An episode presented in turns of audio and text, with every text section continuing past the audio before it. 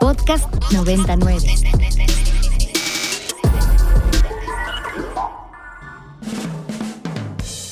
Nosotros tenemos la alternativa de los datos. Eh, ¿qué p ¿Por qué no llega el agua?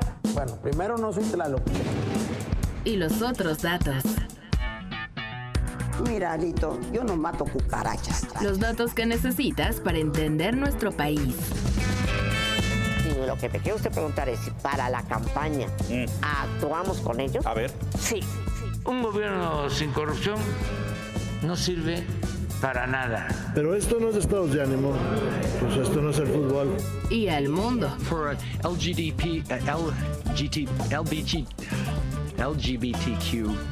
What a stupid son of a Bienvenidos a Tengo otros datos de Ibero 90.9. Está horrible. Oigan, además de eh, esta promesa, y lo prometido es deuda, ya está en la línea Joe Corona desde Nueva York y por eso es que de pronto se nos complican las líneas telefónicas. Joe, muchísimas gracias por tomarnos la llamada y además bienvenida de vuelta a casa, siempre estarán los micrófonos abiertos. ¿Cómo estás? Ay. Por ahí se nos cayó. Danos un segundo, Joe. Ahí estamos. Los micrófonos. ¿Me escuchan? Ahí estamos ya. Ah, muy bien. Decía que no, que muchas gracias por. Yo siempre muy contenta de regresar a los micrófonos de Ibero 99. Muchísimas gracias, Joe. Oye, pues eh, has estado por allá, no en todas, pero sí en alguna de las audiencias que ya decíamos de Genaro García Luna. Y es bien interesante que tú tengas un poco la visión de allá. Precisamente quiero arrancar con eso. ¿Qué dicen los periodistas? Seguramente te encontraste más mexicanos que estadounidenses. ¿Qué se dice por allá? E incluso cómo le están dando cobertura los medios estadounidenses a este, entre comillas, el uno de los eh, juicios del siglo.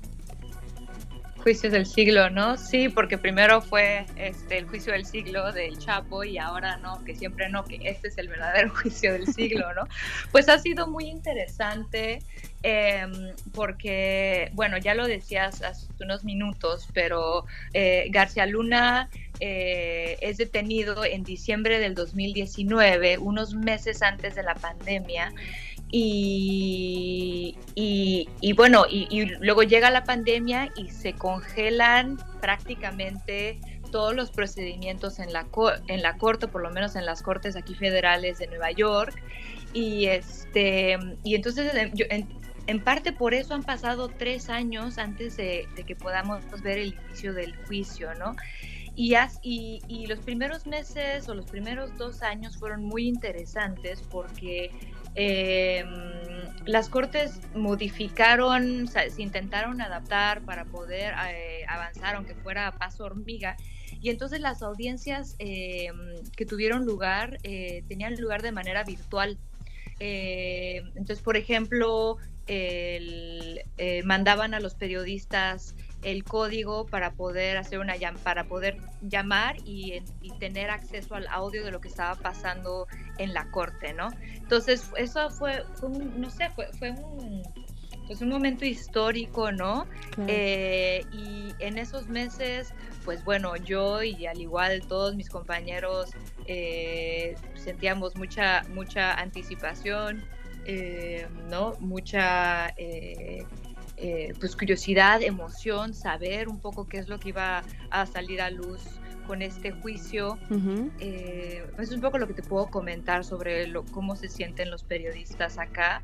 Y, y sí, efectivamente, la mayoría de los periodistas que le están dando seguimiento aquí desde Nueva York eh, son mexicanos o tienen vínculos con medios de comunicación eh, en México Principalmente. Y, y es innegable, Rox, que la atención que está recibiendo este juicio por medios mexicanos eh, contrasta mucho de la atención que está recibiendo de los medios estadounidenses. Eh, sin lugar a dudas, los medios, lo, digamos que los, los medios grandes aquí de Estados Unidos, sí le han dado seguimiento, sí le han prestado atención. Por ejemplo, eh, el New York Times eh, sacó una, un artículo eh, el día que arran el día que todo el mundo pensaba que iba a arrancar el juicio, es decir, la semana pasada, el LA Times también publicó un artículo, eh, más como una pieza de análisis y de, mm, como y de presentación, presentando, ¿no? ¿no? Ajá. Como presentando, porque sí, o sea, yo creo que en México eh, hay, que rascar y debajo de las piedras para encontrar a alguien que no esté al pendiente de, de García Luna y, de, y, y, un poco lo que significa este juicio y, lo que, y de lo que se le imputa y de lo que se le acusa. Eh, pero en Estados Unidos las audiencias eh, es cuestión de decirles, miren, esto está pasando y este personaje es importante por estos motivos, ¿no? Porque las audiencias aquí en Estados Unidos no están tan eh, al tanto de, de, digamos, de, de, esta situación. De acuerdo, justo. Quizás las audiencias de ese lado de, del mundo pues no tienen tan presente que era un secretario de seguridad, además a cargo de una de las estrategias, entre comillas, de seguridad más trascendentes que ha, eh, que ha tenido nuestro país en los últimos años. Y eh, aprovechando un poquito, yo, tu familiaridad con el sistema de justicia en Estados Unidos, que por supuesto además tienes muy claro el de México, ¿no? ¿Qué eh, significa o qué contrastes encuentras, por ejemplo, eh, con la justicia en Estados Unidos, suponiendo que García Luna se hubiera encontrado en un juicio en México, ¿no? Por ejemplo, ¿a qué se está enfrentando García Luna? Pues, o sea, me da mucha risa tu pregunta, porque pues sí, o sea, eh, eh, son preguntas eh, un poco retóricas, ¿no? Que no, realmente no hay una solución, no hay una respuesta eh, definitiva. Eh, pero bueno, o sea, pa para empezar, los, los, el sistema de justicia en Estados Unidos un poco tiene este afán de ser transparente, ¿no? Uh -huh. Es decir, ahorita el juicio que está ocurriendo en una corte federal en Nueva York, eh, eh, específicamente la Corte Federal del Distrito Este en Brooklyn, eh, es público, ¿no? Entonces, en realidad, eh, al igual que pasó con el juicio del Chapo, eh, siempre y cuando haya espacio en, en, la sala, ¿no? En, en la parte de atrás pues, de, de, de, la sala del juez. Eh, cualquiera que quiera entrar puede eh, ser testigo de lo que está ocurriendo, ¿no? O sea, ahí tanto los fiscales como la defensa presentan su caso, eh, lo escucha el jurado, que mencionaste que es un jurado, en este caso es un jurado anónimo eh, para protección eh, de los integrantes del mismo, pero bueno, es un poco como, es un poco como eh, más teatral, si lo claro. quieres ver así, ¿no? Y eso es muy diferente a, a como ocurren los, los, los, juicios en México, ¿no? Que son a, a puerta cerrada y en realidad este, sí puedes, puedes pedir la transcripción, pero, pero en su momento eh, no, no existe, no puedes dar ese seguimiento eh, tan a detalle que está ocurriendo en el caso del juicio eh, de Genaro García Luna, ¿no? Esa es una diferencia.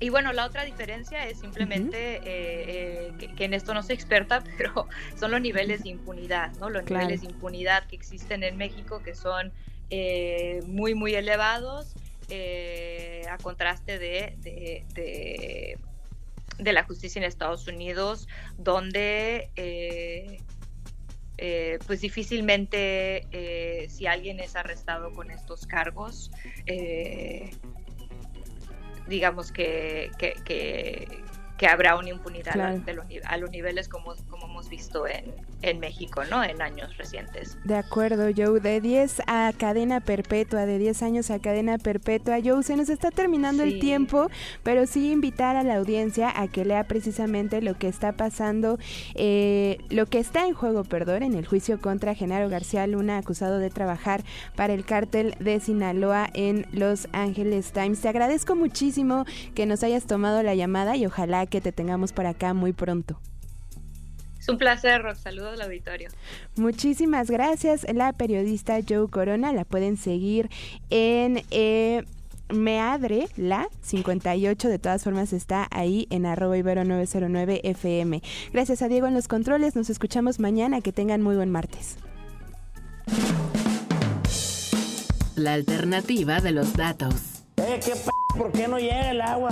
Bueno, primero no soy Tlaloc. Y los otros datos. Mira, Alito, yo no mato cucarachas. Los datos que necesitas para entender nuestro país. Y lo que me quiere usted preguntar es si para la campaña actuamos con ellos. A ver. Sí. Un gobierno sin corrupción no sirve para nada. Pero esto no es estados de ánimo. Pues esto no es el fútbol. Y al mundo. For uh, LGDP, uh, LGT, LBG, LGBTQ2 plus. What a stupid son of a bitch. ¿Escuchaste? Tengo otros datos de Ibero 90.9. Para más contenidos como este, descarga nuestra aplicación disponible para Android y iOS o visita ibero909.fm.